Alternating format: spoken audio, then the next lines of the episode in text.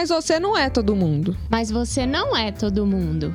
Você Mas não, você é, não é todo mundo. todo mundo. Bem-vindo ao podcast SPEC, uma produção da CUCAC. Você não é todo mundo. Hoje nós vamos falar sobre educação, acompanhamento socioemocional e prevenção de violência nas escolas. Nós estamos recebendo a psicóloga Alice Feisticker. Falei certo seu nome, né? Falou Ou pelo certo. menos próximo, né. Alice? E vamos bater um papo importantíssimo. Nós que temos trabalhado com tantos dos nossos clientes, com tantos dos nossos parceiros sobre a questão da violência, vamos discutir esse ponto, as relações disso com a educação, como que está acontecendo em sala de aula. Convide seus amigos a visitar o nosso podcast em todas as plataformas de podcast e no YouTube. E se você puder, curta o nosso canal, dê um joinha, indique para todo mundo que você conhece para entender um pouco sobre o socioemocional na educação. Alice, sem maiores delongas, você trabalha já há algum tempo com essa questão da prevenção de violência nas escolas, mas eu queria que você falasse um pouquinho da sua história antes de mais nada. Uhum. É, então, eu sou psicóloga, né? Formada pela FMG. Atualmente eu faço mestrado, estudando a área da educação socioemocional, mas eu já atuei de diversas formas com educação socioemocional, com prevenção, porque quando eu falo sobre educação socioemocional, eu falo sobre prevenção em saúde mental, né? E aí, quando a gente fala sobre prevenção em saúde mental, também é prevenção é, de violência, né? Então, eu trabalhei já em, em espaços de prevenção, trabalhei é, como voluntária em uma escola, implantando um programa de educação socioemocional. É, atualmente sou professora de educação socioemocional, faço mestrado. Já falei do mestrado? Ih, falou, mas você, mas você é professora e a- a- o seu conteúdo de sala de aula é o mesmo da sua tese. Só isso. para a gente saber qual que é o título da sua tese, já tem um título? Ainda não está bem definido, Você mas tá é. fase de sofrimento. Estou na né? fase do sofrimento. Mas é, é a criação de um instrumento de medida de competências socioemocionais na infância. Ah. Então Isso tem tudo a ver, né? Com a SPEC, Isso sim. muito nos interessa. Sem dúvida nenhuma. É, é sempre bom dizer, a, a Alice trabalhou, trabalha né, com a professora Beth Nascimento, que é Uhum. consultora da, da, para as nossas dificuldades aqui na plataforma, a gente sempre recorre a ela. E isso é muito importante também. Alice, vamos começar nosso ping-pong aqui. É, Posso só Você- falar uma coisa? Ah, Eu não, não. falei fica à vontade, É, Alice. das minhas especializações, né? Para embasar um pouquinho minha fala. Então, eu sou especialista em psicologia escolar e educacional e neurociências e comportamento, sempre focando nessa Você é um- área, né? Você é uma espécie de cisne. De cisne negro De na cisne mais ou tem menos. muita gente que foca nessa área e está precisando tanto. Na né? psicologia, o pessoal tem preconceito, né? Mas é, mesmo, muito Ana? importante, Então vamos falar tem. disso. Por quê? Nossa, na psicologia existe uma ideia muito errada sobre a psicometria, sobre o papel da psicometria, que eles dizem muito que é sobre enquadrar e padronizar os sujeitos, sendo que a ideia é oposta, né? Como a gente vai conversar aqui hoje, tem muito a ver com o, o mapeamento de populações, com identificar demandas, com individualizar É, Eu Né, chego a o dizer nosso- que eu não sei, por exemplo, na educação pública, se tem solução para você fazer um trabalho socioemocional sem identificar grupos, demandas específicas, né, Alice? É, eu acredito que seja impossível. Hum. né? Vamos ver se a gente consegue provar um Vamos pouquinho chegar mais lá. isso aqui nesse bate-papo, Alice. Alice, é, eu já começo levantando a bola para você. Você fala muito do da individualização, né? Você entende. Aliás, o socioemocional é uma exige essa individualização de, de alguma forma. Mas a gente tem um problema, né? Eu sempre acho que isso está virando para quem nos segue, está virando um lugar comum eu falar de Singapura, da Finlândia e lembrar todo mundo que adora elogiar Singapura, Finlândia, alguma coisa do Chile aqui na América do Sul, que parece ser o, o país que está mais se esforçando nessa direção, mas todos eles tem metade da população da cidade de São Paulo, enquanto o Brasil tem, dependendo de como você conta os alunos, algo entre 50 e 80 milhões de alunos, né? Uhum. dependendo de que grau você vai chegar. Como é que você enxerga? Como é que é possível? Dá para pensar em individualizar atendimento socioemocional numa realidade de escala tão, tão violenta como a brasileira? Você acha que qual que é a sua opinião sobre isso? Nós precisamos pensar em estratégias, né? A gente não pode jamais comparar Brasil com Finlândia, né? Pegar o que existe na Finlândia e aplicar no Brasil, como se o contexto fosse o mesmo, porque não é o mesmo. É... Mas, ao mesmo tempo, a gente não pode jamais falar que é impossível e que a gente não, não precisa avançar. Então, é, por exemplo, uma estratégia interessante é a, a, estratégia da resposta à intervenção. Não sei se você já ouviu falar. Vamos falar disso. Vamos falar disso. É uma estratégia que ela otimiza. Por quê? Todas as pesquisas é, mostram que a individualização é o ideal na educação. Sem porém, dúvida. né? É, porém, no contexto brasileiro, como você falou, é impossível. Não tem nem educadores suficientes para poder fazer um trabalho individualizado. Então, essa, esse método da resposta à intervenção, o que, que ele faz? Ele, ele coloca uma intervenção para todos que é preventiva. Então, é algo mais geral, é algo que, que abrange mais as diversidades. E aí, a partir de avaliações, por isso que é muito importante ter avaliação individualizada, sim, também, né? E a tecnologia ajuda muito nisso, porque não temos professores suficientes, talvez, para aplicar aluno a aluno, né?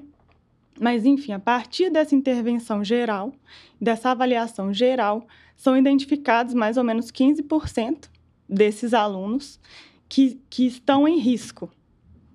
E esses alunos em risco, aí sim, eles recebem uma intervenção em grupos menores. Dentro desses grupos menores, vão ter os alunos específicos que eles precisam de uma intervenção aí sim mais individual. Então, a gente acaba que alcança quem realmente precisa, porque como no Brasil não conseguimos, né, é, individualizar para todos, a gente consegue ir afunilando com essa estratégia. Ô, ô Alice, uma coisa que eu tenho encontrado muito aí nas minhas andanças pelo Brasil não vou especificar, porque seria até deselegante da minha parte, mas alguns estados, alguns municípios que usam a estratégia de é, acompanhar os alunos através de, não de uma intervenção, mas de uma constatação, ou seja, a cada 15 dias um psicólogo hum. ou um psicopedagogo vai até a escola para intervir de alguma maneira sobre aquilo que já aconteceu, né? Aconteceu uma ameaça, uma briga ou até uma violência maior e aí ele vai intervir a partir do fato e não, é, não como construção, né? Ele vai intervir como correção.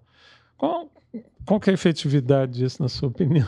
Nossa, essa é uma lógica que a gente está preso nessa lógica, que é a lógica de apagar incêndio, né? Sim, que a gente verdade. chama de apagar incêndio.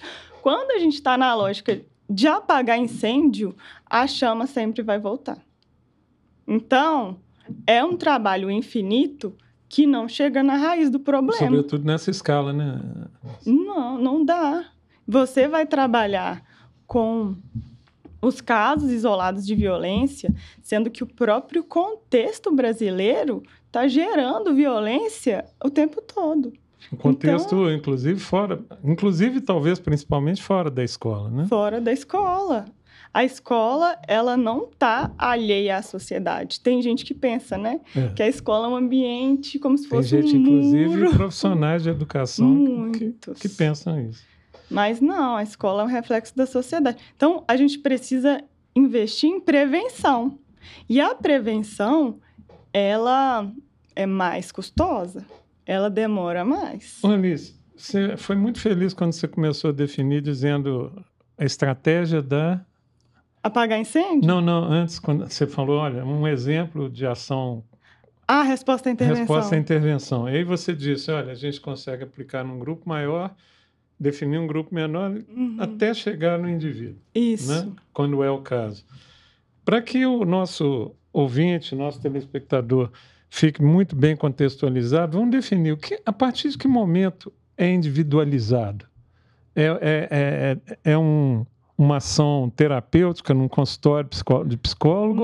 Ou, ou é algo. O que, que, é isso? O que, que é atendimento individualizado? Vamos conceituar o, isso. O atendimento individualizado, primeiro, eu preciso falar da presença de psicólogos nas escolas.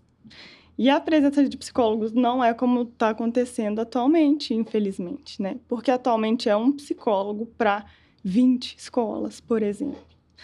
É... Às vezes mais. Às vezes Posso te mais. afiançar 40, que eu já vi. Eu já ouvi caso, 40 escolas. E às vezes o pior, né? Não tem nenhum. Sim.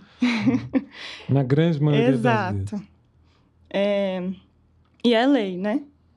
Atualmente é lei nas escolas públicas, mas estamos em implementação.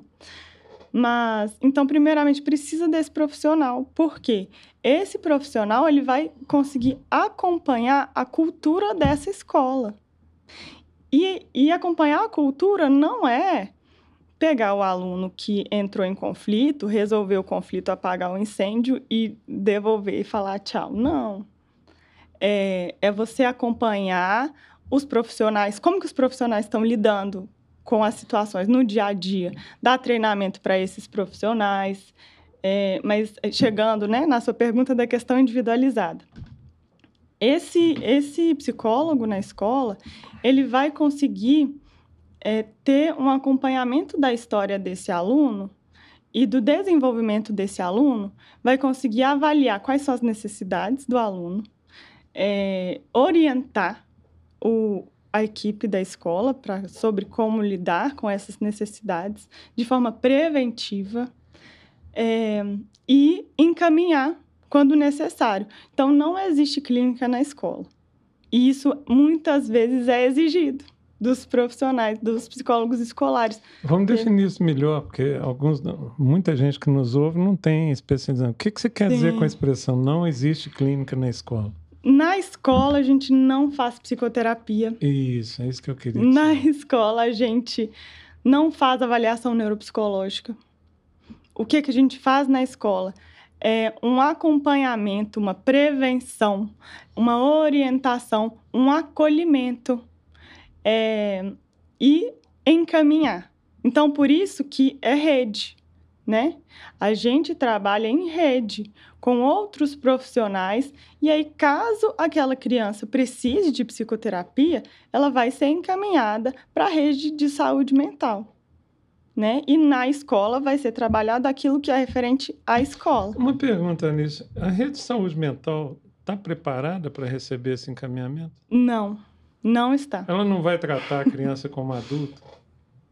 Não sei Porque, tratar como adulto. É, eu, eu, essa pergunta vem muito do fato de que, em geral, se a gente olhar a estrutura, por exemplo, na cidade de Belo Horizonte para atendimento de saúde mental, uhum. é uma estrutura, até onde eu sei, eu posso estar pecando demais, se tiver, alguém pode até nos ajudar aí com algum comentário, né? É, mas até onde eu sei, muito voltada para adulto. Né? Uhum. Né? E, e, e, a sua tese né, é, já é uma demonstração, eu digo isso porque pesquisei pessoalmente sobre esse assunto, não há muitos trabalhos para atendimento de crianças. Aí eu estou falando da primeira infância, piorou, né? Uhum. É, até o letramento, não há muita coisa.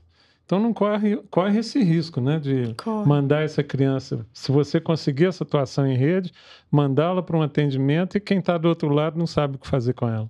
Esse é o malabarismo que a gente está sempre tentando fazer. Então, é, existem locais que estão preparados, existem locais que não. É, existe um, um processo terrível, que é um encaminha para o outro. Então, a escola encaminha para a rede, atendimento ping-pong. A escola encaminha para a rede, a rede encaminha para a escola, cada um fala que a, a, função é do outro. E aí a, a criança fica desamparada, né? Ou adolescente.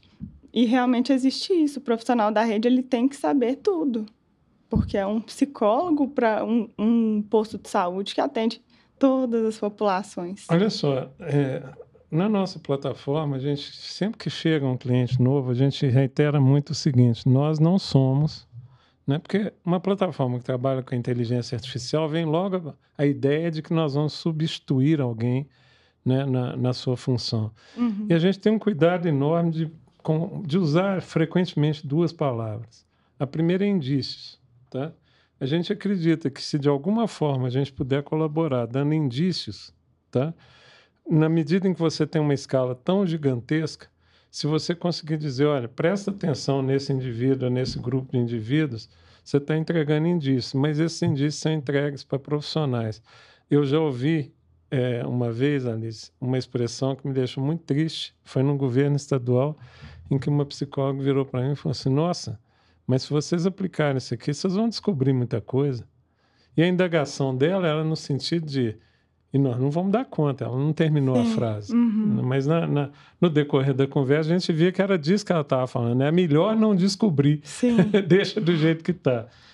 É, esse trabalho, se nós formos capazes de dar indícios, você acha que esse trabalho vai ajudar esses profissionais que já deveriam estar lá e que não estão na maioria das vezes, né? a, a fazer um atendimento mais personalizado, mais individualizado? Eu acredito que, no mínimo, você dar esses indícios vai criar um alerta de que realmente a rede não suporta. Isso precisa ser dito, isso precisa ser exposto para que é, busquem estratégias, né? Para que peçam soluções, lutem por soluções, demandem soluções. Eu, eu jamais sou a favor de esconder, né? Ou de, de ocultar, enfim, para ficar bonito. É. É, é, aliás, quando você fala sobre ficar bonito, ficar bonito no Brasil é desempenho no PISA, no, né, no- nos diversos instrumentos aí de medição. É, é disso que se corre atrás o tempo inteiro. E o que eu sinto também é que não há uma. Apesar da gente ter clareza, né, já existirem muitos estudos da correlação entre dar suporte socioemocional e desempenho acadêmico, mas parece que as pessoas e as estruturas educacionais não acreditam nisso. Eles, eles preferem investir em eh, ensino de matemática, português, que, claro, temos que investir mesmo, mas não acreditam que se der suporte socioemocional, a- a- o jogo pode virar exatamente por causa disso. Essa é a realidade que você tem encontrado também. Com respeito, eu vou fazer a pergunta para terminar de uma outra forma. Com que respeito o seu trabalho está sendo tratado? as pessoas não, não compreendem o meu trabalho, geralmente. E aí eu digo que as pessoas, é no geral, os gestores, os próprios alunos, as famílias dos alunos. É, o novo, ele vem com muito medo, né? Então, se for pensar lá, quando surgiram as vacinas, teve a revolta das Sim, a vacinas. revolta da vacina. Porque os especialistas já sabiam, era óbvio para eles a função, mas demoraram muitos anos para que a população em geral compreendesse. Então, a gente precisa seguir, né? Entender também, ter tolerância realmente, porque nem todo mundo é especialista no assunto. Bom, é, vamos explorar isso um pouquinho dialogar. mais. Isso, Uhum. E tem diferença, desse, não sei se você está tendo a experiência nos dois. Tem mais respeito na escola privada que na pública ou na pública e privada? Como é que é isso? Eu trabalhei nas duas, o que, que eu observei? Na escola pública, teve maior valorização do trabalho É a mesma socioemocional. observação que eu tenho tido. É? Eu observei muito isso. Os... Apesar do reconhecimento de todas as dificuldades, Sim, você consegue estabelecer um diálogo de causa e efeito. muito maior. Enquanto na escola privada, e quanto mais você sobe o nível na escola privada, ah, os educadores estão reféns da família e do próprio aluno. É tipo assim, eu não posso contar isso. Nós temos um instrumento, não sei se você exatamente sabe, isso. que baseado no que o aluno escreve, ele, obviamente, ele tem maior efetividade a partir do nono ano, né, ensino médio, ele consegue mapear os riscos sociais com base no Estatuto da Criança e do Adolescente. Na escola privada, isso é um enorme tabu. É tipo assim, como que eu vou dizer, e nós já tivemos casos reais, tá, Alice? Como que eu vou dizer para a família que essa, essa adolescente está em risco de. Tudo indica que ela está sofrendo algum tipo de abuso sexual. Né? Então é melhor não dizer. Eu encontrei exatamente a mesma coisa. Conta pra e gente. em casos mesmo, né? Eu não posso explicitar, Claro, é, mas é, mas casos de, de suspeitas de algum tipo de abuso na escola pública é na hora. O gestor, na hora, ele aciona é, o conselho tutelar, por exemplo, né? Ele aciona quem ele deve acionar, sem, sem titubear. Na escola privada, não. Na A gente tem a sensação que o privada, conceito tutelar é só para pobre, né, Alice? Parece. Quem vai acionar o conselho tutelar para discutir a educação de uma criança de uma, de uma classe muito alta, que o Uhum. pai é um grande executivo, às vezes ele é o abusador, né? ou um, um parente próximo. E, e- e é interessante que você venha aqui, que a gente possa estar falando, que você esteja confirmando essa constatação. E aí fica, gente, um convite para a escola, escola privada, a gente também tem bons exemplos, tá? Recebemos aqui recentemente, eh, gravamos até à distância, um cliente nosso, que é o Colégio Paraíso, no sul do Ceará, do Aham, Ceará, eu né? É, que se destaca tanto na educação. E eles estão com um trabalho, assim, que eu diria que se destaca entre as outras escolas, né? É, no sentido de enfrentar isso. É uma escola de, não, não posso dizer, não sei te dizer se é de elite, mas de classe alta, tá? E eles estão enfrentando isso com tranquilidade, enquanto outras é quase como se dissesse assim, não vamos tocar nesse assunto, não, Uhum. porque está fora do nosso escopo. É um é medo, é um medo, Medo. de perder o aluno, enfim. Você Só falou que- dos pais. Como é que é o medo dos pais no seu trabalho? A gestão é exatamente isso, é o medo de perder o aluno por indisposição com os pais. Isso acontece nas mais diversas situações. Só que isso, na minha visão, é uma inversão de valores. Por quê? O nosso papel principal é proteger a criança e o adolescente como cidadãos, né? E parece que isso fica em segundo plano quando existe esse medo. Eu ouvi recentemente uma educadora, e não estou dizendo isso recriminando a educadora, mas sim a Uhum. instituição. Ela questionar: será que isso faz parte do nosso escopo? Do esco- será que a missão da escola é a intervenção socioemocional nesse nível, Uhum. em que você detecta um, um abuso? Né? Isso e é muito as pessoas não têm conhecimento, porque quem estuda psicologia escolar sabe muito bem que esse é o escopo. Não sei como que está a formação dos professores, né? Eu sempre que eu vou conversar sobre educação, eu chego na, na questão da lacuna da, prof- da formação dos professores. É, aqui eu vou aproveitar para recomendar um livro que eu estou lendo, né, que eu comentei com você antes da gente começar, né, Hum. chama-se Mal Educado, é de um jornalista. é, Nossa, me fugiu agora. Vou até pedir a produção aqui, ô, ô, produção, se puder olhar para nós, o autor do livro Mal Educado, é um livro sobre educação. Né, se a, a puder olhar aí para a gente, tá? Mas é um jornalista que escreveu, fez um grande levantamento sobre educação no Brasil e ele voltou muito no tempo. É, é interessante você ver essa construção, por exemplo, quando você descobre que, enquanto outros países da América do Sul tiveram universidades na, no século 16, 17, no Brasil só foi ter universidade com Dom João VI, em 1800, a partir da vinda da família real. E eu, eu já sabia disso, mas quando isso é posto no contexto, assim, de, peraí, isso é uma das causas da educação estar como está, né? E quando você vê também a luta da, da, das instituições, ele conta, por exemplo, que no governo do Fernando Haddad, no governo não, na gestão do Fernando Haddad como, como ministro da Educação, ele tentou mudar e valorizar a carreira, as licenciaturas, né? para que se valorizasse mais a didática, a interação do aluno, do professor com o aluno, mas isso não é feito. Né? Aí eu te faço uma pergunta, não sei se você tem essa informação. O, o, o professor hoje, especialmente professor de ensino, educação básica, ele, ele o que, que ele entende, o que, que ele aprende de psicologia? eu vou ser muito sincera, vou desagradar alguns aqui, mas os professores é, em licenciaturas eles aprendem uma psicologia muito antiga. Então eles. O que, que você param... chama de uma psicologia muito antiga, hein? Porque a ciência ela está em constante evolução, né?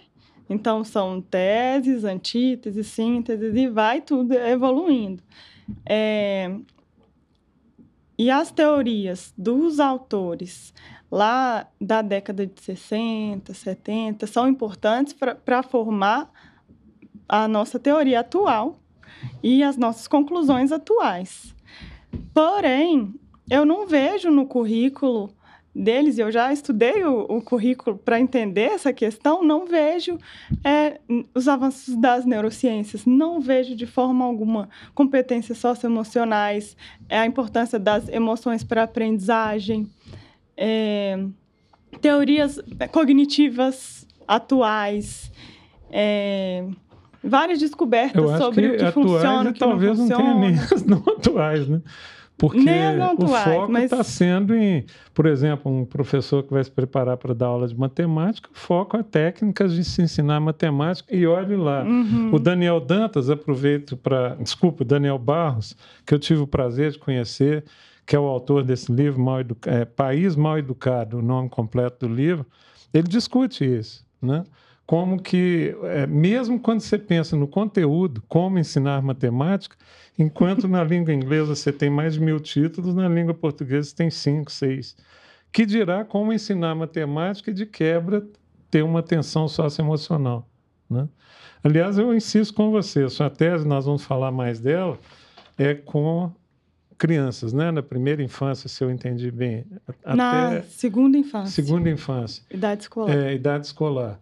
É, não tem muita pesquisa nessa área. Não, no Brasil. No Brasil, não. No Brasil é, é, é traço. É. Né? Então nós estamos um pouco, um pouco ausentes, né? Tá, tá faltando. E quando você fala assim, não se ensina. Gostei dessa história de é uma psicologia meio velha, né? É, é como eu vejo.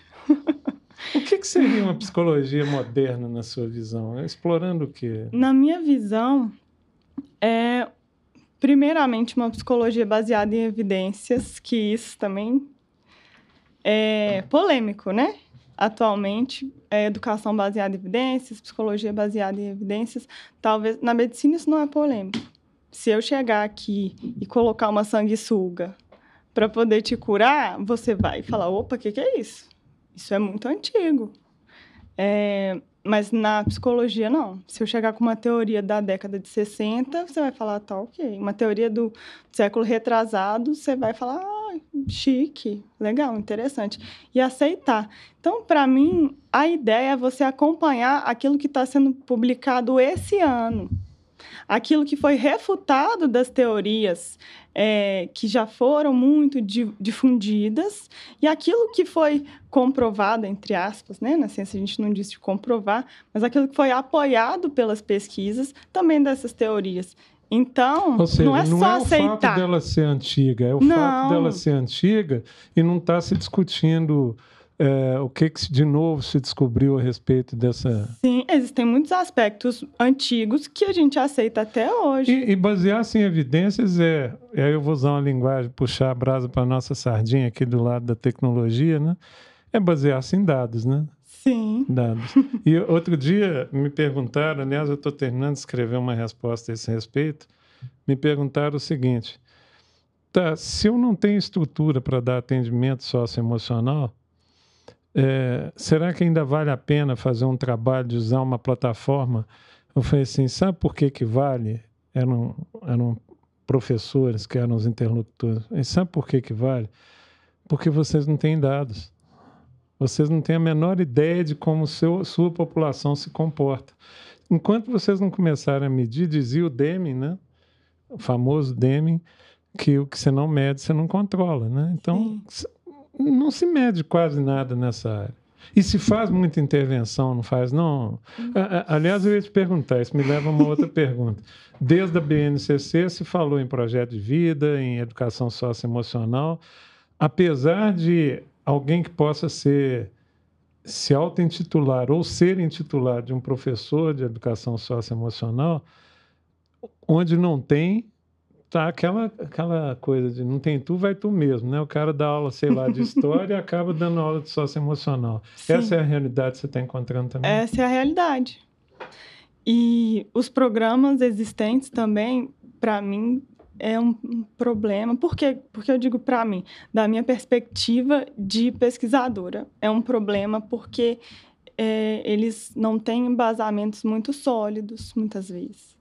Então, muitos estão sendo lançados muitos programas. Não sei se você tem visto, né? Muitos programas Sim. de intervenção socioemocional.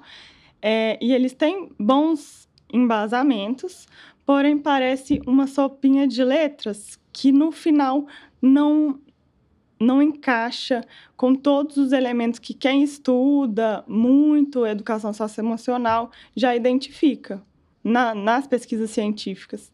Então, eu vejo uma pressa para colocar em prática, sem fazer essa pesquisa mais aprofundada para conseguir colocar todos os elementos necessários, talvez, ou, ou embasar de uma forma mais sólida, mais coerente. E isso a gente diz do particular. Do público, nem se fala. Assim, a gente vê um, um esforço grande do Instituto Ayrton Senna, né? É, mas é o único que eu vi até hoje. Mas o Ayrton Senna, ele não consegue enfrentar o problema da escala, né, Alice? Essa é não uma crítica, quem sou eu para fazer crítica ao Ayrton Senna, mas é, é, incrível como alguns institutos estão há tantos anos atuando no Brasil, mas nunca é, sequer se propuseram a enfrentar o problema da escala, né? de, de repetir a experiência, de. Enfim, é, eu acho que esse é o grande desafio. Né? Uhum. Né? vamos seguir aqui, Alice. Eu queria explorar com você agora a questão da que é muito presente a questão da violência nas escolas. Primeiro, eu queria conceituar o que eu chamo de violência. Violência não é só matar o outro, tá? Tem muitas formas de violência, né? É, me surpreendeu demais agora, nos últimos episódios que ocorreram no Brasil, seja em governos estaduais ou municipais, né?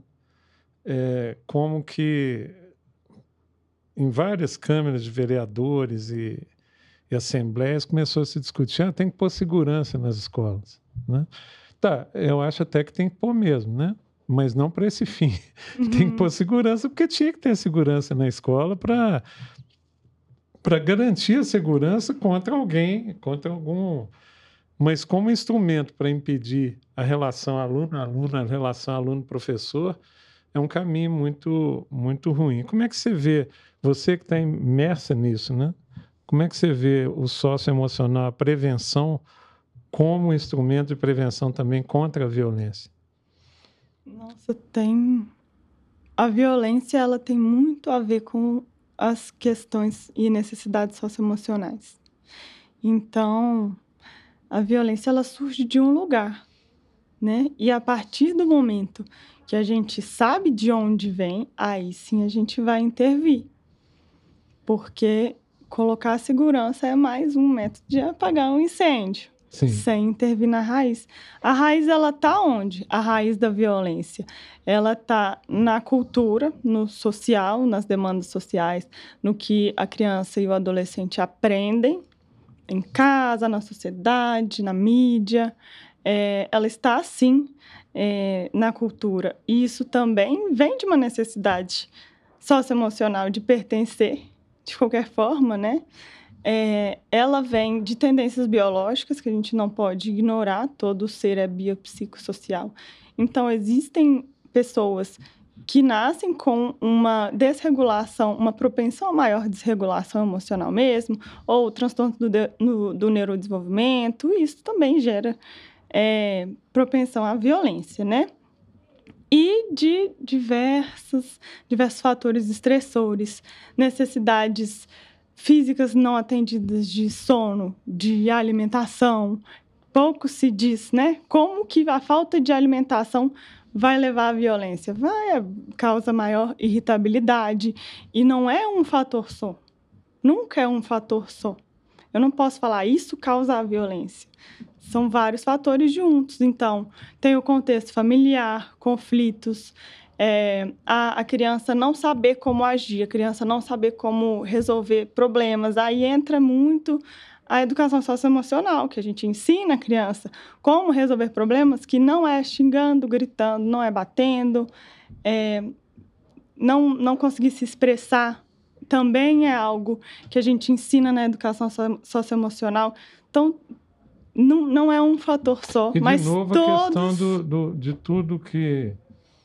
É, é, dos instrumentos, por exemplo, o conselho tutelar, que existem para apoiar na prática. Eu te falo isso porque eu fiquei 22 anos trabalhando no terceiro setor, não sei se eu já contei esse caso aqui no podcast, e era uma, uma uma ONG dentro de uma zona em que os adolescentes todos em, em trajetória de risco social. E um belo dia a professora resolveu dar uma aula sobre perdão, né? E aí um aluno respondeu para ela: "Não perdoo não, não perdoo ninguém".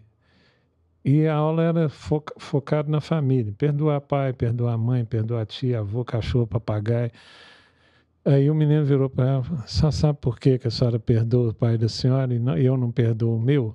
Ela falou assim, não, mas me conta. Falou, porque eu garanto que o senhor nunca encostou um revólver na sua cabeça. Né? Eu me, me, lembro, isso deve ter, Alice, uns 15 anos que aconteceu numa comunidade aqui em Belo Horizonte, e eu me lembro da desestrutura que causou na, na ONG. Né? É, as pessoas, eu era o presidente da ONG, as pessoas não estavam preparadas para lidar com aquilo. Não estavam preparadas para lidar como acionar o conceito tutelar, porque esse ameaçador ele podia ser alguém do tráfico. E aí, como, como desafiar o tráfico? A criança, da mesma forma, né? como é que eu, eu vou incentivar? O que, que eu vou dizer? Eu me lembro disso, das pessoas. O que, que nós vamos dizer? Né?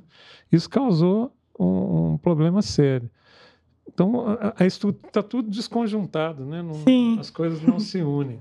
Mas é, é para a gente não ficar naquela visão pessimista demais. Você é nova, mas talvez a partir das suas pesquisas você pode responder isso. Tem melhorado pensando em décadas? Não vamos pensar em anos, porque aí é difícil, sobretudo depois de uma pandemia. Uhum. Mas em décadas, a sua visão é que o Brasil está pelo menos caminhando nessa área?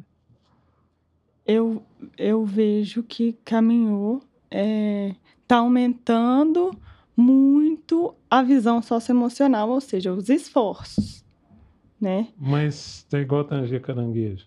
Cada um vai para um lado. Já tangeu caranguejo é... na praia? é. Cada um anda para um lado, você não consegue. Os esforços definitivamente estão melhorando no sentido de buscar inserir o socioemocional nas escolas e considerar todos esses aspectos que envolvem a violência. Porém, para isso chegar na prática e causar um efeito, eu acredito que vamos ter que seguir na caminhada.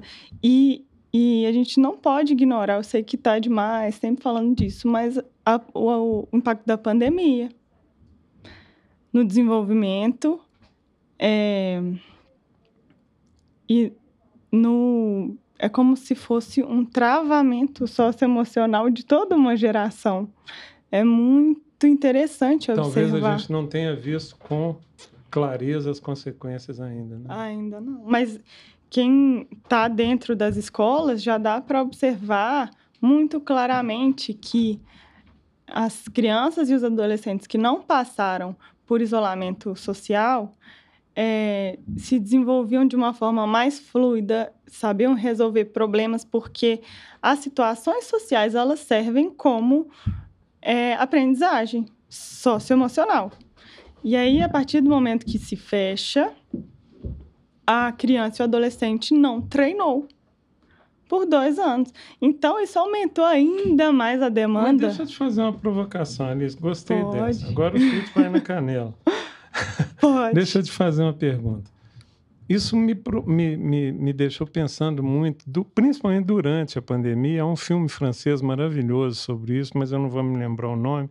Mas ele discute várias famílias morando num prédio e a relação socioemocional deles. Uhum. Os pais vieram de uma geração que em muitos países, e no Brasil em particular, não, não viveram guerras, não, não viveram uma situação.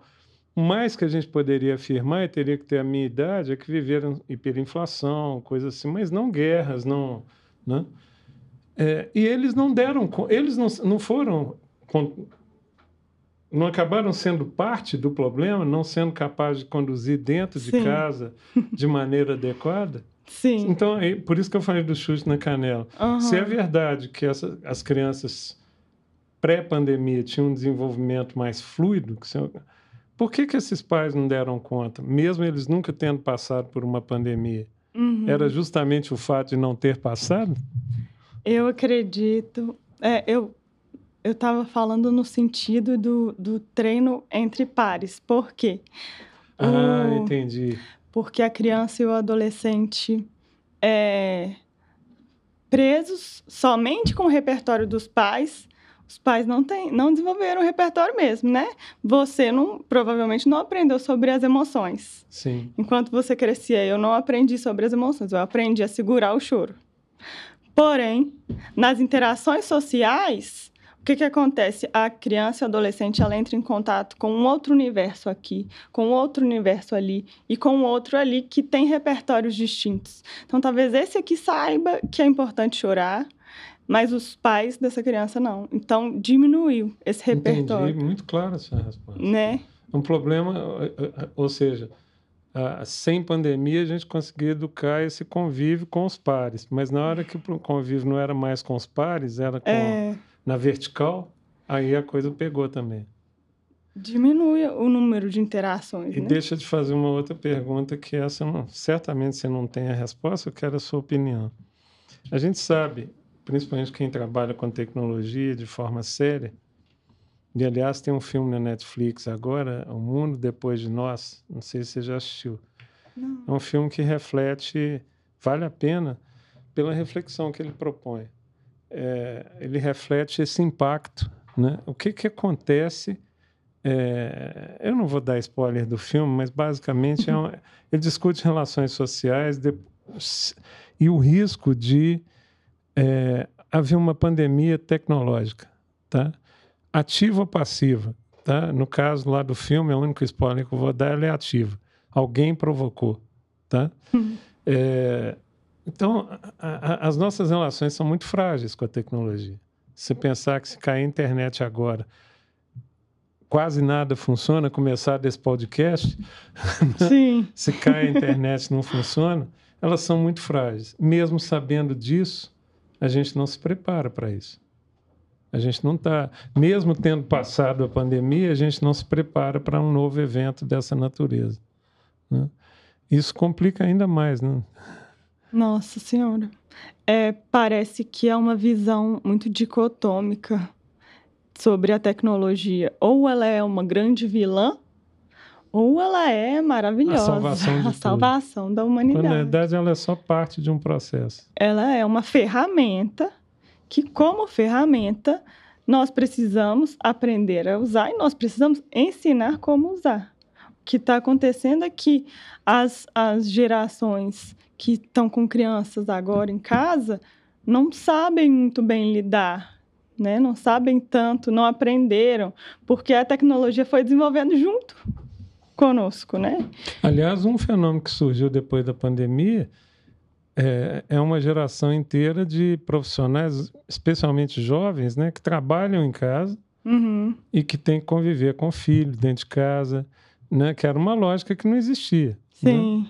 É, você não estava em casa, então não importava o que acontecesse, você estava isolado daquela realidade. Agora não, uhum. mudou tudo, né? Tá bem diferente. Ô, ô, Alice, vamos falar agora um pouquinho. E aí eu vou, eu realmente tenho curiosidade pela sua tese é sobre a identificação mais precoce de sinais de vulnerabilidade emocional.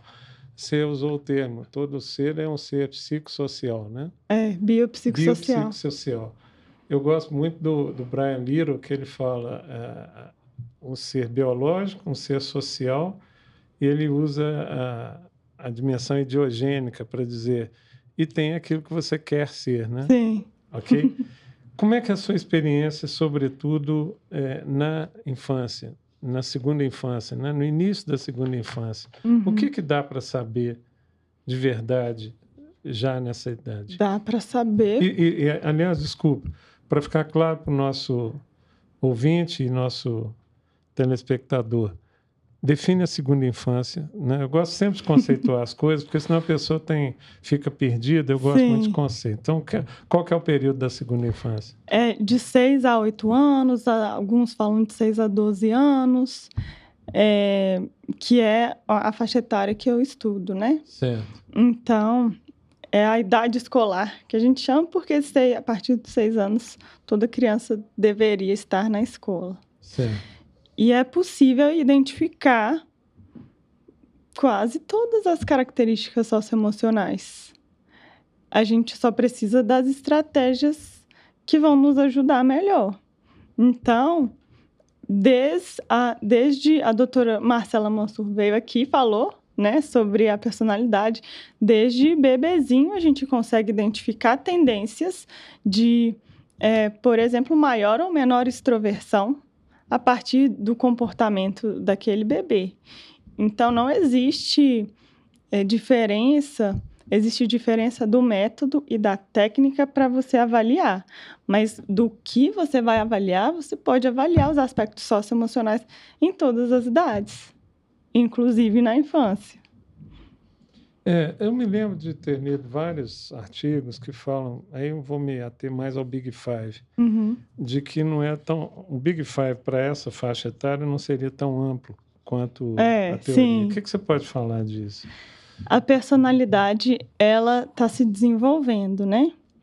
E aí você me colocou em uma situação aqui, porque a distinção entre personalidade e competências socioemocionais ela é um grande debate na Vamos falar literatura. disso, isso é importante. Vamos. Ainda que seja só para trazer Instigar, o nosso né? ouvinte Instigar. para esse debate, para ele saber Sim. que existe essa diferença.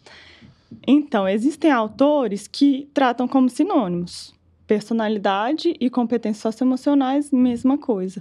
Existem autores que dizem que as competências socioemocionais, elas são a, como se fosse a parte maleável da nossa personalidade. Então, é aquilo da personalidade que eu consigo mudar. E outros autores falam que, que é algo diferente. Enquanto personalidade é uma característica, é uma tendência que a gente tem, as habilidades e competências socioemocionais são habilidades e competências. Então, é, é algo que eu aprendo a fazer. Existem essas diversas perspectivas e não existe um consenso ainda. Mas ainda há alguém que acredita que não. Que, que... Bom, uma vez eu encontrei uma profissional com seus 40 e poucos anos e ela falou que não precisava fazer nenhum teste, porque aos 23 ela tinha feito um teste MBTI e ela sabia exatamente como ela era. Ou seja, ela estava congelada do ponto de vista socioemocional, ela foi congelada. Sim. Né? Ela passou a acreditar. É como acreditar em horóscopo, né? É, a pessoa fala assim, ah, não, eu sou assim. Não, não é que ela seja assim. Ela Uhum. leu que o signo dela é daquele jeito Sim, e ela passa a se comportar daquele jeito. sim. né? É, ainda existe uma- alguém que acredita que, que personalidade é horóscopo? Personalidade é horóscopo, não. Porque até o- os autores que estudam a personalidade com um fator biológico forte, pelo menos nos grandes traços, eles estudam a personalidade e a mudança também. Por exemplo, eles estudam que existe uma mudança ao longo da vida, ao longo do desenvolvimento, existe uma tendência de mudança até desses traços, que são os mais determinados biologicamente. É, é claro que essa mudança não Você vai tá ser falando dos- drástica. Dos, cinco fatores? Dos cinco do fatores, isso. Essa mudança, para os autores, aí existe uma diferença essencial entre os autores de personalidade e os autores de competências socioemocionais sobre o Big Five. Porque quem é mais do campo da personalidade vai focar nesse aspecto biológico, é, biologicamente determinado desses cinco grandes fatores. Então, considerar que é uma tendência que vai provavelmente seguir com você como tendência. Já quem estuda as competências socioemocionais, o Big Five socioemocional, ele trata essas, esses cinco traços como mutáveis. E ele foca na nossa capacidade de modificar esses cinco traços. Não haveria nenhuma teoria que tenta combinar as duas? No sentido de.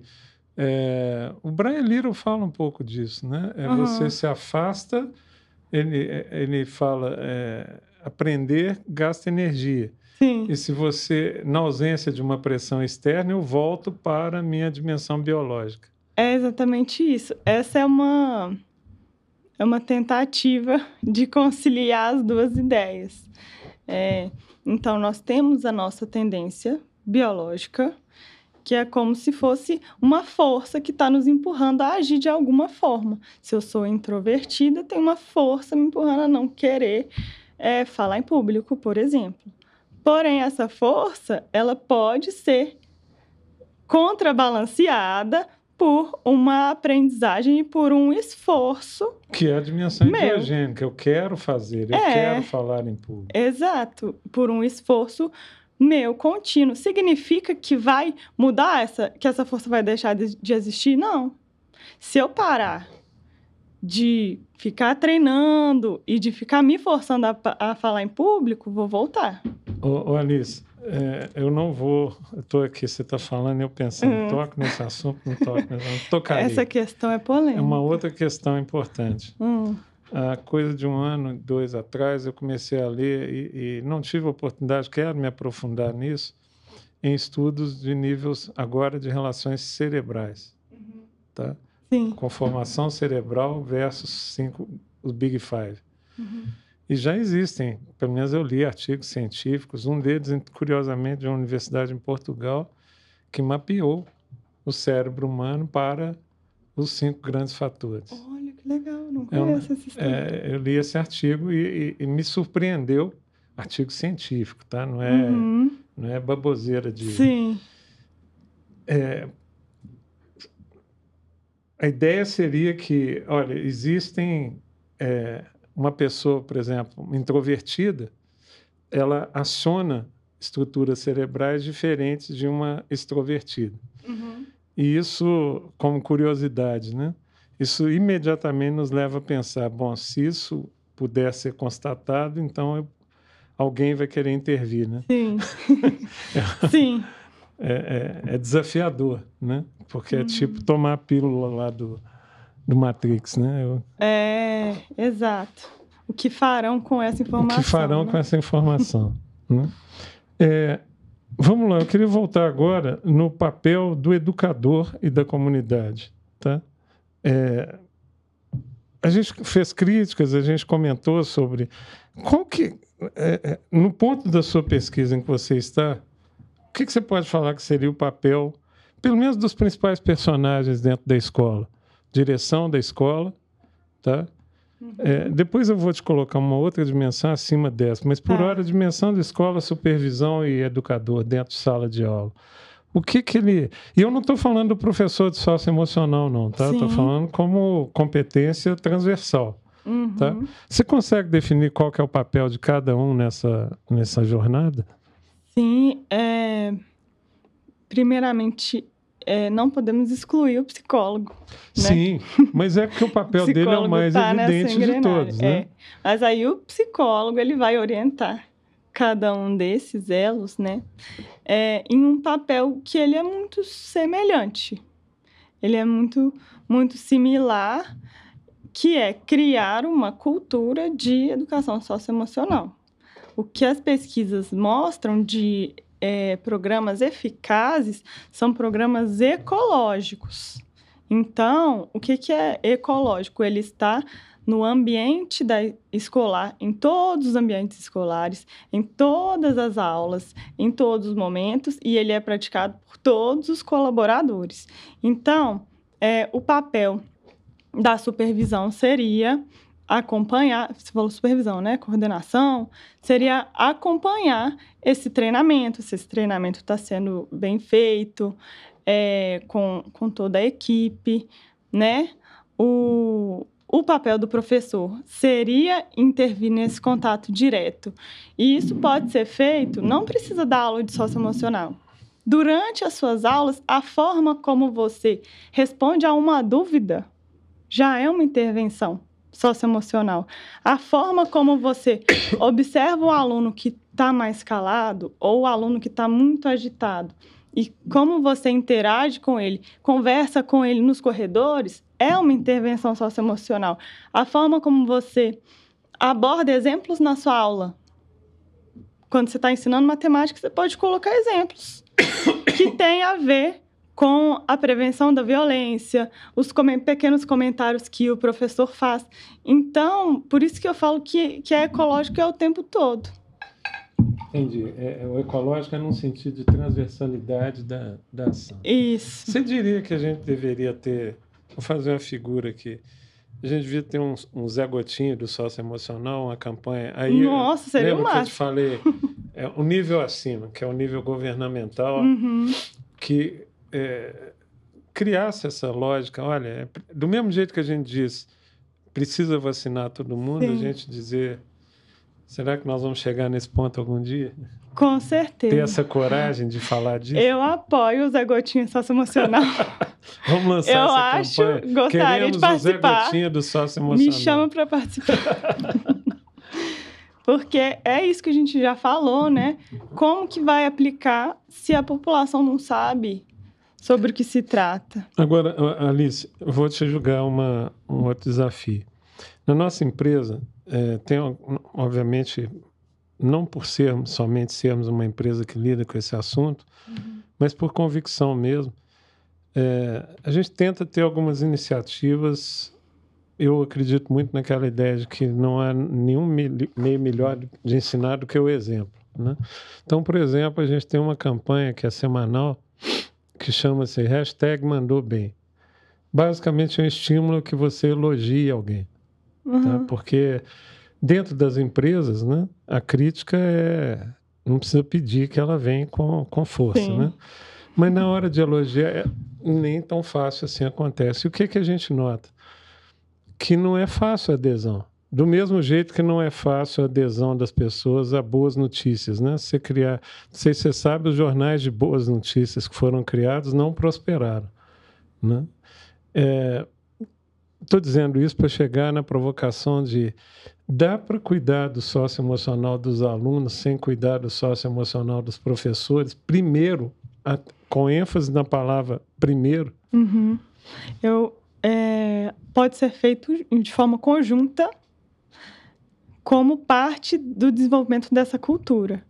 Mas é difícil que um professor ensine o socioemocional se ele mesmo não pratica. E, e o que as pesquisas. Tem um, um, laboratório muito legal, chama EASEL Lab. Ele é de Harvard, ele estuda os aspectos que são. Você pode repetir o nome? EASEL, EASEL Lab. Lab. Isso.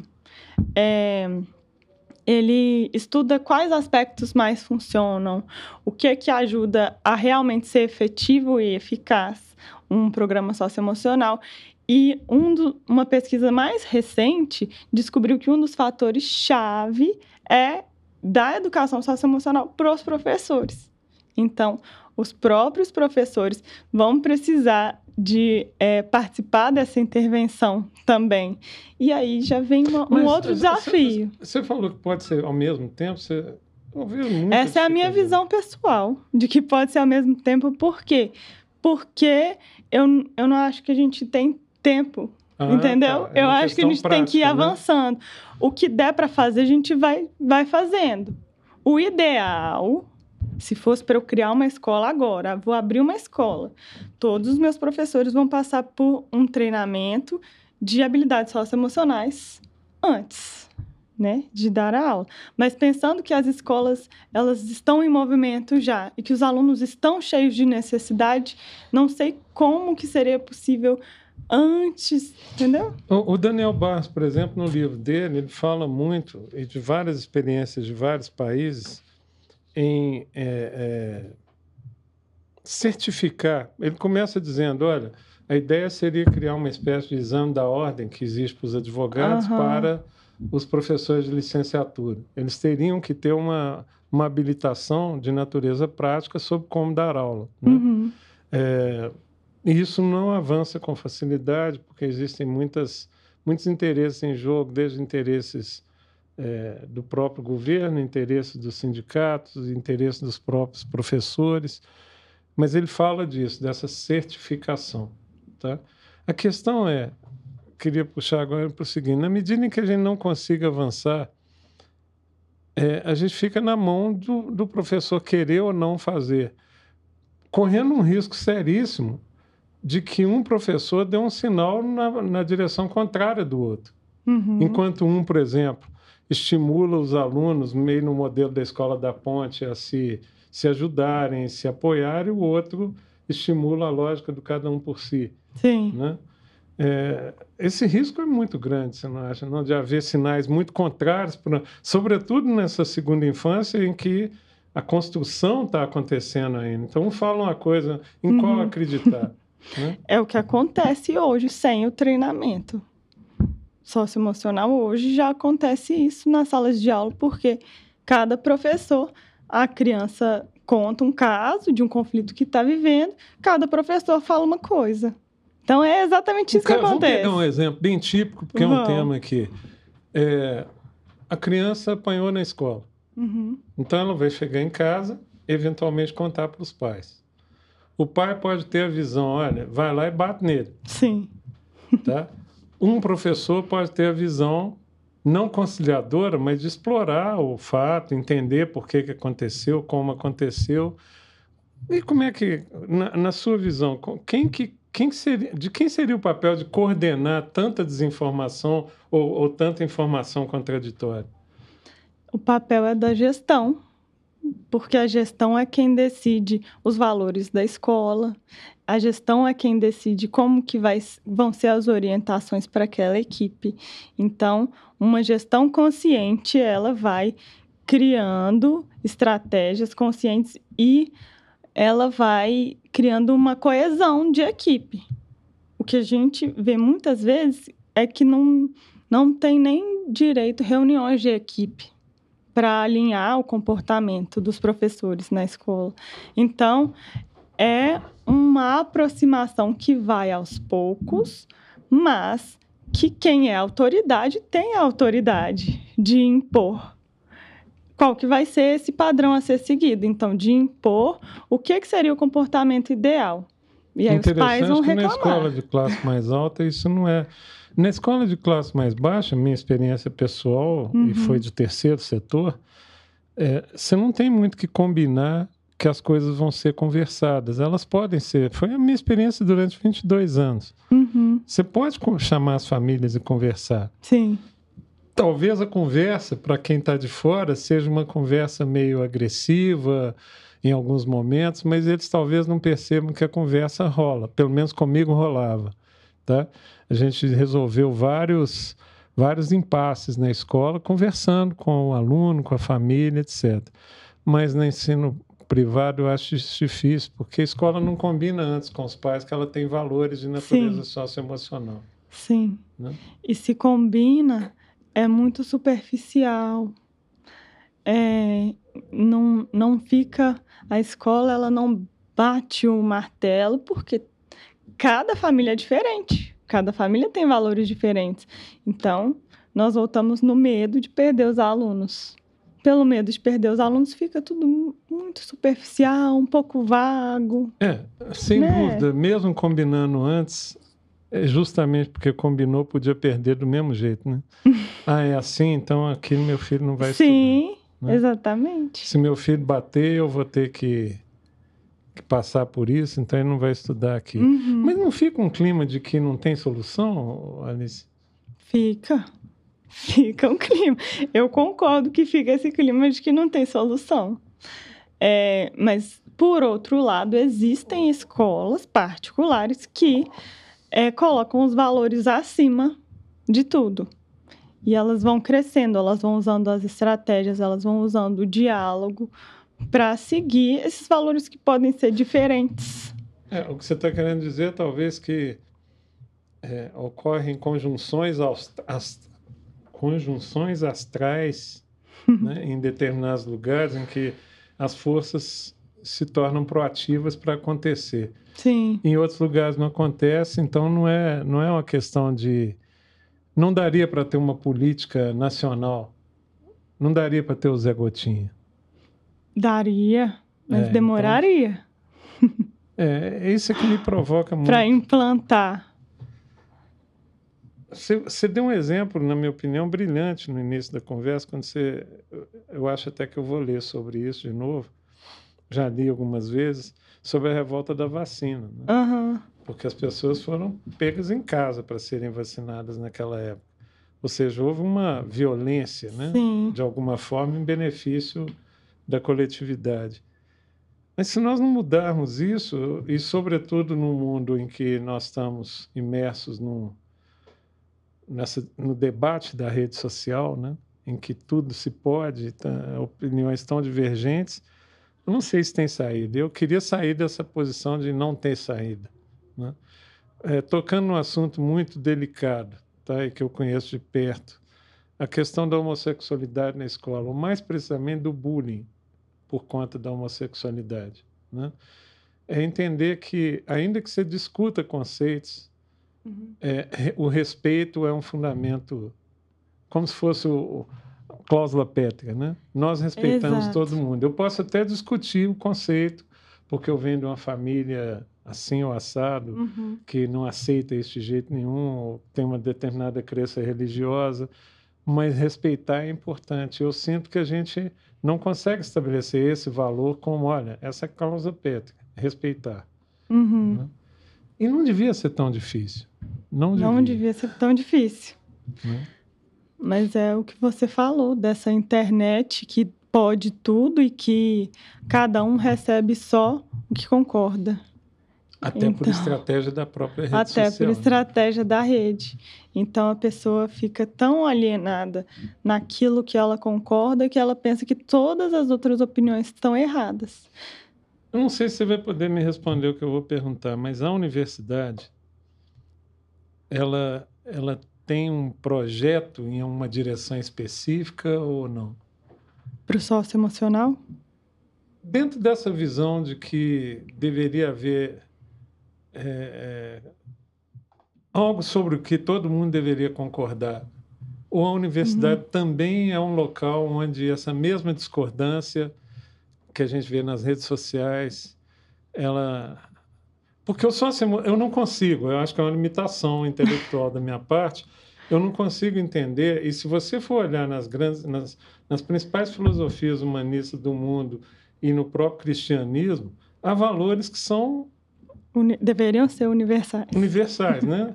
É, São Paulo define esses valores. Aliás, Santo Agostinho ele diz, disse, né, escreveu, "A- ama e faz o que você quiser. né? É, Parece paradoxal, mas não é. Sim. Né? Ele estabelece amar como, e São Paulo escreve sobre o amor nesse sentido também. Né? Parece paradoxal, mas não é. A universidade consegue superar esse dilema? Na minha visão, não. Pelo que eu observo, é a mesma questão de eu enxergo como uma falta de diálogo muito grande. Por isso que eu bato muito na tecla de- ensinar o diálogo. E eu ensino, assim, passo a passo, questões muito básicas. Você está falando de Como faz um diálogo para as Para crianças as crianças. Vamos lá. e para os é importante. adolescentes. Como é que é isso? Eu chego, eu chego em sala de aula e eu pergunto, é, pessoal, qual que é o objetivo de uma discussão e de um debate? Porque a gente tem que começar por um objetivo, né, para a gente poder chegar, querer chegar nesse objetivo. E aí surgem objetivos como convencer o outro, da minha opinião, mas a gente sempre chega no objetivo de crescer e aprender e chegar a conclusões, que é o que as pessoas, crianças, adolescentes e adultos ignoram, esquecem desse objetivo de crescer, né? Então, relembrar esse objetivo já é o primeiro passo muito importante, que um diálogo é para a gente crescer. E aí eu chego e questionando dentro do diálogo com os alunos, a gente vai definindo quais aspectos favorecem que ambas as partes cresçam. Você faz isso a partir de uma situação hipotética, um conflito Não. hipotético ou alguma situação do dia a dia? Eu falo primeiro a, a parte expositiva, digamos assim, mas que vem com, com a interação, que é sobre o diálogo em si. E depois eu proponho um debate qualquer, com um tema polêmico, e durante o debate eu vou pontuando. Ó, tal pessoa usou tal estratégia, tal pessoa usou a estratégia de é, concordar com o ponto do colega, de ter empatia com o colega e depois é, impor sua opinião. Ah, olha, tal pessoa teve um- um- uma fala agressiva. Isso você acha que vai ajudar ou não vai ajudar na discussão? Então, vou pontuando na prática. Depois da gente conversar sobre a teoria. Não sei se faz sentido. Entendi, sentido? entendi, deu para entender. E como é que é a reação dos meninos? Você não contou essa Nossa, parte. eles, eles adoram.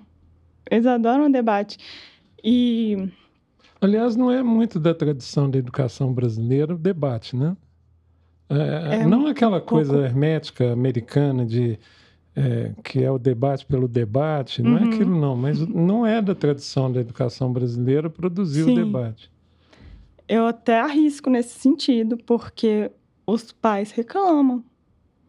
Exatamente porque os próprios pais precisariam re- receber essa aula do que é um debate, Eles né? reclamam de acontecer De ou de não acontecer? o debate. Por exemplo, é acontecer um debate sobre é, legalização da maconha, que já foi um tema proposto pelos alunos.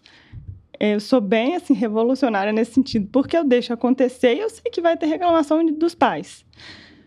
Mas não Só é para a gente lembrar, escola pública, escola privada. escola privada, ok. A escola pública é, eu vejo mais livre nesse sentido. Tá. Mas na escola privada, Aí você, Então, foi, eu proponho- você foi presa, tomou uma surra, o que que aconteceu? é, existe um medo, um medo real de ser demitido, dos professores serem demitidos. Por isso que o pensamento crítico, que é uma competência socioemocional tão importante, está sendo completamente negligenciado. Porque o próprio professor, diante de uma oportunidade de promover um debate, e aqui ninguém está falando de impor opinião, é ensinar Mas a ele Não tem, debater. Alice, vamos, vamos ser justos com os professores também. Ele não tem um salvo-conduto, né? Não, Ele, não, ele pode sim ser demitido. exatamente, não é culpa do Até professor. exigência de um. Se for uma escola em que os pais são muito poderosos, pode haver uma exigência. Olha, demite esse Uhum. cara, não quero que ele fale disso com meus filhos. É, é isso. Aí o menino não discute as drogas em sala de aula, não discute em casa e vai discutir com quem? Com os traficantes. Uhum. Ou em vídeos é, do YouTube de pessoas que podem não estar Pode bem estar falando embasadas. qualquer né? coisa. Pode estar falando qualquer coisa. Em grupos que, inclusive, aliciam os jovens. Então, eu sou completamente a favor da abertura a qualquer assunto, desde que seja apropriado à idade, porque se nós Sim, não falarmos, alguém vai falar. Alguém vai falar. Alguém Né? vai falar. Alice, você agora foi, acabou de ser contratada por uma escola que não tem socioemocional, tem nada de socioemocional. Quais seriam os pontos-chave? Você está começando um programa. Quais seriam os Uhum. pontos-chave para que você falaria, olha, vamos fazer. Não, não precisa ser muitos, mas aqueles passos iniciais que você daria para Uhum. entrar com um programa socioemocional nessa escola. O primeiro passo imprescindível é a avaliação. Então, é uma avaliação tanto qualitativa, conversando com os professores, com cantineiras, com os alunos, todo mundo que frequenta a escola, sobre como está o socioemocional daquela escola.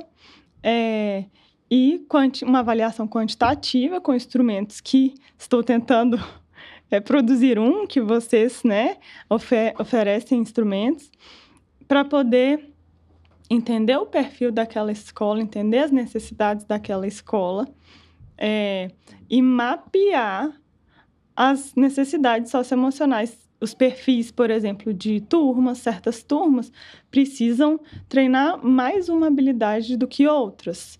Por exemplo, né? E nessa avaliação já dá para fazer uma triagem dos alunos em risco, dá para fazer um plano para começar aquela intervenção, aquela, aquele modelo de re resposta à intervenção. Mas, enfim, primeiro passo, então, a avaliação. Segundo passo é a, o treinamento. Porque eu não posso implantar algo que ninguém da escola entendeu. Né? Algo que eu vou implantar e o professor do lado vai falar para o aluno assim: ó, oh, você não tem nada a ver. Isso aí. Então, Aquela professor... história que eu te falei antes da informação cruzada na cabeça é, do aluno. então todo mundo tem que estar 100% ciente. E esse treinamento, ele é com muita abertura, com muito diálogo. É, não é chegando e impondo uma ideia falando, eu sou a dona do conhecimento. Não pode. Eu vou chegar e entender as demandas também dos professores, da equipe, entender como que a gente vai unir aí as nossas forças dentro dessa, é, desse treinamento e aí depois conscientizar também os alunos, porque não basta os professores estarem sabendo, os alunos têm que estar sabendo para que, que serve aquilo. E só então, depois de todos esses passos, começar a implementar. E pode ser com é, oficinas, podem ser aulas regulares é, de intervenção socioemocional, é, palestras, conversas, e aí a criatividade vai a mil. Assim. Legal, muito bom. Nós estamos caminhando para o final, conversa, eu sempre falo, as conversas aqui são deliciosas, é né? igual biscoito. Adoro biscoito. É, é muito importante a gente é, é, tentar fechar, eu acho, qual, qual ideia que nós discutimos aqui, que é a ideia mais fundamental do que a gente discutiu. Eu vou ousar dizer que eu adorei o projeto do Zé Gotinha. Porque eu gosto de coisas que são fundantes, que são fundamentais. Né? E se houvesse a coragem de uma campanha que dissesse para todo mundo isso é importante, do mesmo jeito que diz vacina é importante, é, acho que nós teríamos mais facilidade de realizar cada um desses programas. Pegando esse exemplo dos passos que você definiu, a conversa seria mais fácil. A, o treinamento seria mais fácil.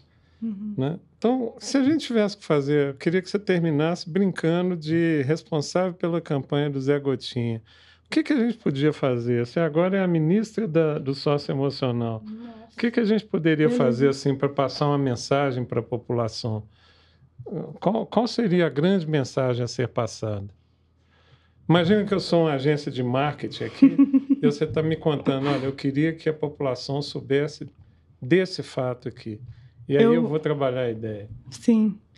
Eu passaria a mensagem de que a prevenção ela é real e que os impactos são reais.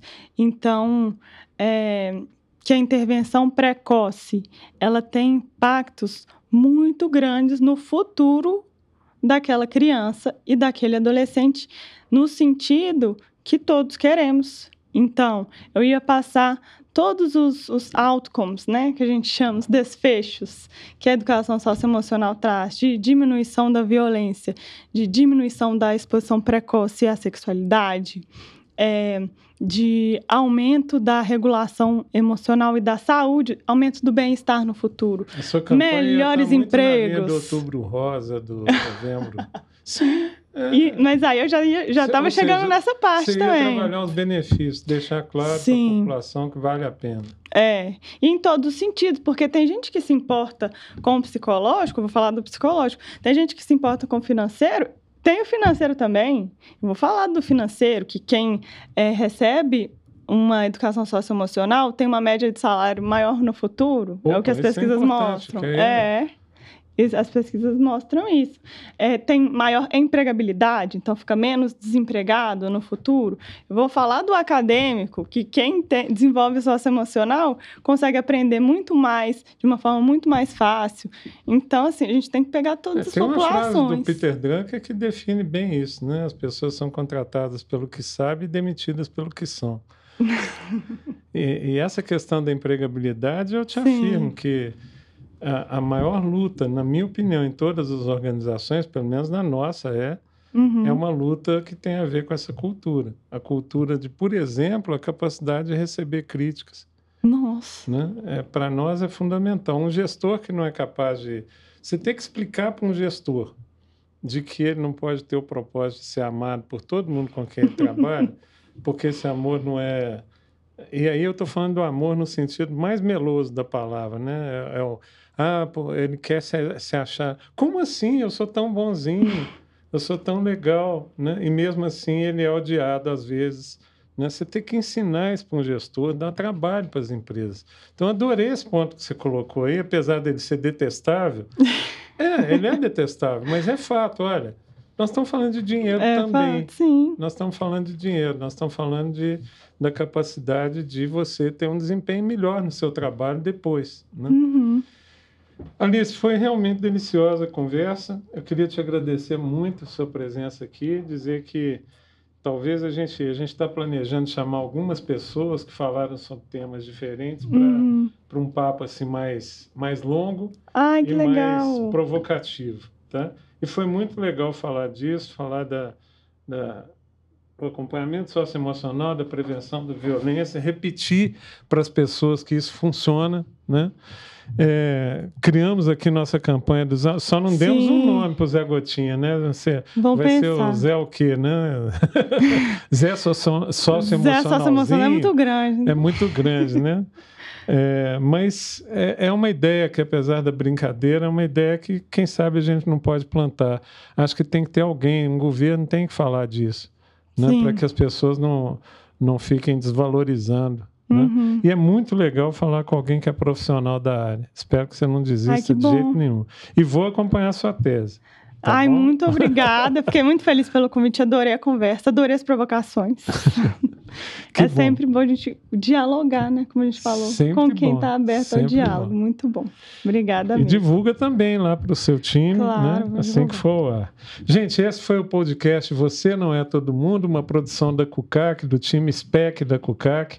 Eu convido você, se você gostou dessa conversa, que você curta aí, dê um like, que você divulgue para os seus conhecidos, para os pro- profissionais da área de psicologia, de pedagogia, nas empresas, nas escolas, porque o nosso objetivo aqui, mais do que falar de um produto, é falar da importância de se dar apoio socioemocional. E se você não guardou nada dessa conversa, lembre-se de uma coisa da qual você não pode se esquecer: você não é todo mundo.